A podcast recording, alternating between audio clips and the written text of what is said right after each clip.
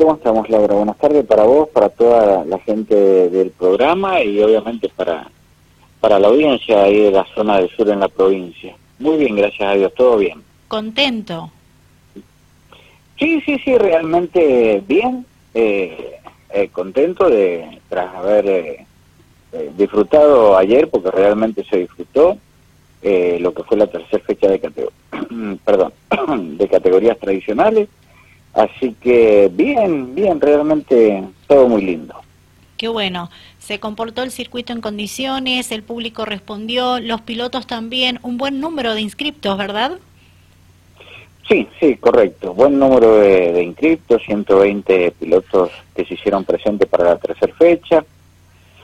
El público obviamente acompañó, eh, creo que había una concurrencia de público demasiado importante. Eh, los trabajos en el circuito eh, fueron muchísimos, el piso respondió bastante bien, eh, no tuvimos prácticamente tierra en suspensión, yo creo que salió todo bastante bastante bien, la organización desde, desde la familia Invert y la organización desde la asociación, lo, trabajado por federación, todo también bastante bien, pudimos eh, lograr llegar con, con la finalización del cronograma eh, medianamente como, como estaba previsto y, gracias a que intentamos adelantar una hora el arranque, ¿no? que en definitiva no se logró adelantar una hora, sino que solamente se adelantaron creo que 30 minutos escasamente. Pero ese poquito que se adelantó nos sirvió, nos ayudó y, y fue importante que se haga. Este, y bueno, yo creo que fue un, un, muy buen domingo para categorías tradicionales. Creemos que eh, creemos que todo estuvo bien. No creo que no falló nada. Este, así que y esto es lo lindo porque porque habla de todos, ¿no? Sí. No no habla solamente del organizador. Habla de todo, habla habla del público, habla de, los pilotos, habla de las categorías, habla del periodismo, habla de, organizativo, habla de lo federativo, porque eh, como siempre suelo decir, cuando todos estamos orientados a que las cosas salgan bien y todos tiramos para el mismo lado, obviamente van a salir bien. Este, así que bastante, bastante contentos y y orgulloso de lo que fue esta tercera fecha ahí en el de Maineri, ¿no? Muy, muy lindo todo. Bien, después de mucho tiempo se regresó a un escenario que gusta y mucho por los pilotos. Sí, sí, es un escenario que, mm, gusta bastante. Eh, a algunos les gusta por, por el hecho de por el hecho de que les gusta el, el tipo de circuito corto, trabado.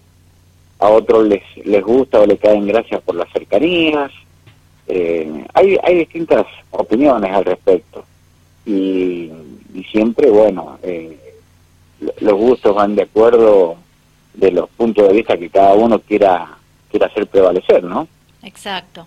¿Cómo continúa el calendario 2022 para Asociación Categorías Tradicionales? Entiendo que es 26 de junio en el Autódromo de San Carlos. Perfecto donde obviamente van a trabajar para vivir una nueva y verdadera fiesta de automovilismo en tierra. Sí, sí, sí, seguramente se, va, se van a hacer eh, trabajos eh, importantes en el autódromo, de hecho ya hay varios trabajos realizados, este, en, lo que se refiere el, en lo que significa el predio, en lo que significa el predio hay muchos trabajos realizados, eh, en lo que significan las, las, disposiciones, se, han, se ha cambiado el sector del, del parque cerrado, las disposiciones de los boxes son otras, hay nuevos lugares para, para circular, se, han cambiado muchas cosas en el Autódromo de San Carlos para, para lo que va a ser la, la, presentación de la cuarta fecha de categorías tradicionales. Excelente. Este, se han, se han acondicionado los sectores de cantina, se ha acondicionado la torre, eh, bueno, se están, se están haciendo trabajos bastante lindos dentro de las posibilidades, porque convengamos que, que hacer eh, que hacer trabajos importantes y, que demanden eh, desembolsos de dinero muy onerosos, obviamente que nadie está en condiciones de hacer eso, pero dentro de las posibilidades se han hecho muchos arreglos importantes que, que por ahí eh, demandan poca plata, pero demandan mucho mucho esfuerzo y mucho trabajo. Y, bueno, de hecho todo ese tipo de, de, arreglos o modificaciones en el autónomo para, para mejorar eh, ya se están haciendo y algunos están algunos ya están terminados, otros están están en proceso, pero cuando los pilotos de tradicionales lleguen al, al, autódromo de San Carlos también se van a, se van a encontrar eh, con algunas novedades que van a ser interesantes, van a ser lindas, creo que van a gustar porque de algún modo se está trabajando para, para la comodidad de los autos, de los pilotos y del público. Excelente. y obviamente la gente que trabaja también. Sí. Así que se va a trabajar.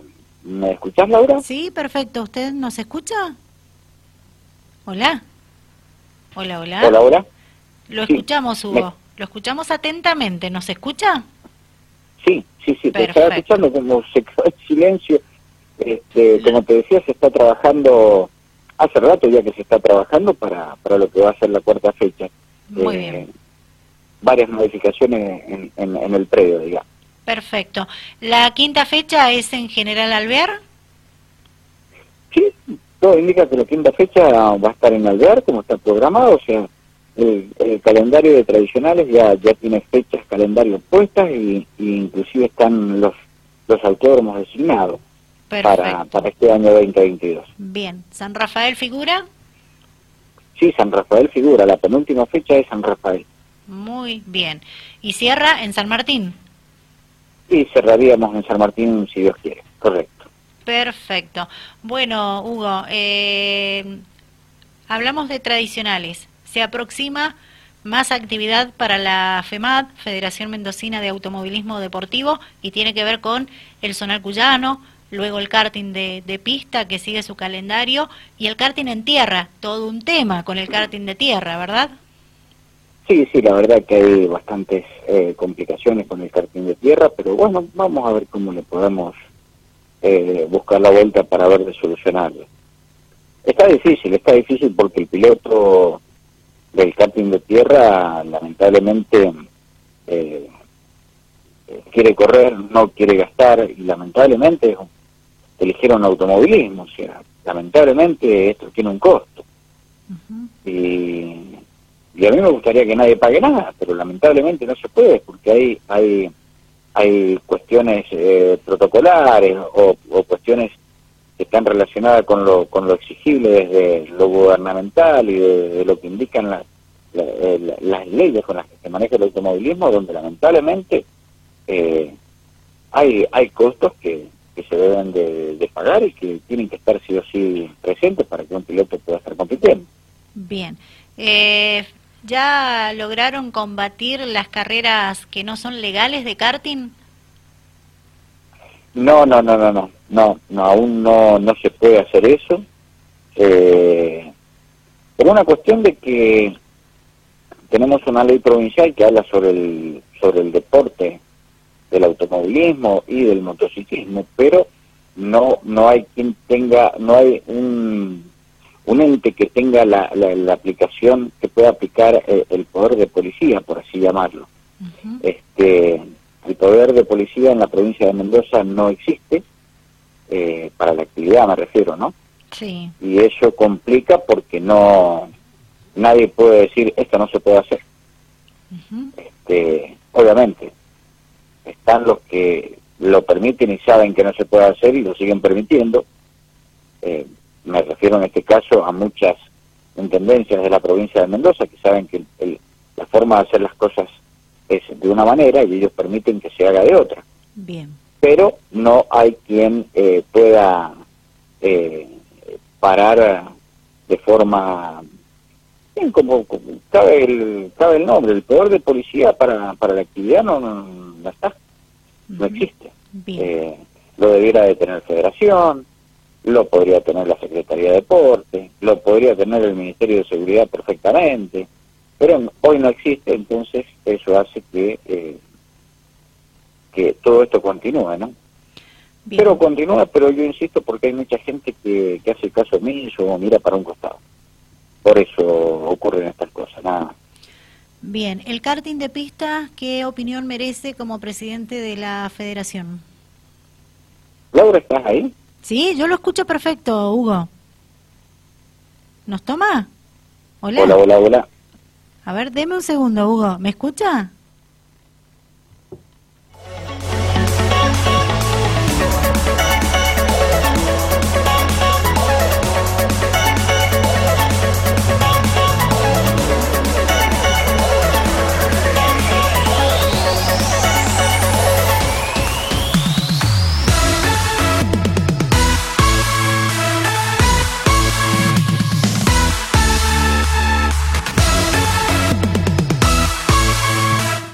Volvemos a tomar contacto con Hugo Mari, presidente de FEMAD y de ACT. Comenzamos hablando con él sobre el balance que hace de la tercera fecha de categorías tradicionales en su paso por el Guido Maineri de Junín Mendoza.